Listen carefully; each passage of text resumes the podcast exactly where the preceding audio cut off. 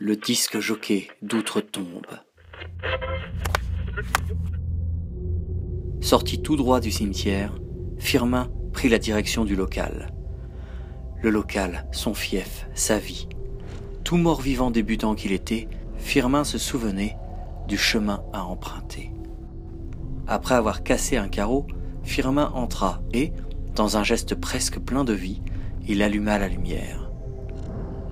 Ce qui était son studio de radio libre en 1985 avait été réhabilité par une équipe de passionnés. Tout y était. Lecteur CD, lecteur de cassette audio, platine avec diamant. Il ne manquait rien. Le mort-vivant en putréfaction s'installa derrière le micro et bougea, hagard, la souris sans fil. Instinctivement, Firmin alla cliquer sur Démarrer le live.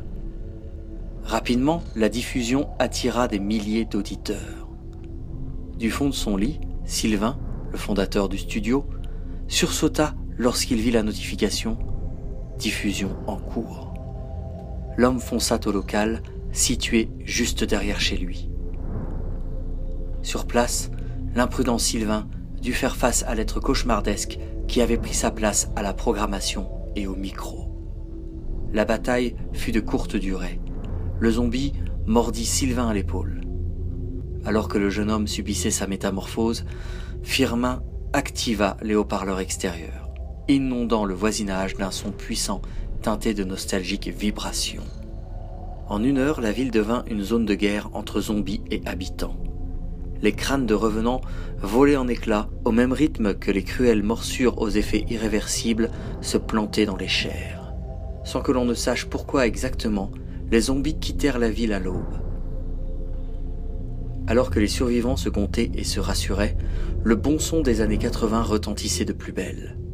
Une voix rauque et sifflante à la fois invitait les auditeurs à en réclamer plus. Envers et contre tous, Firmin tenait encore le micro et les platines. C'était l'occasion pour le revenant de s'offrir la mort de ses rêves. Ah, mourir en exerçant sa passion, et non, comme la fois précédente, dans un stupide accident de voiture. À bientôt pour une nouvelle histoire horrifique.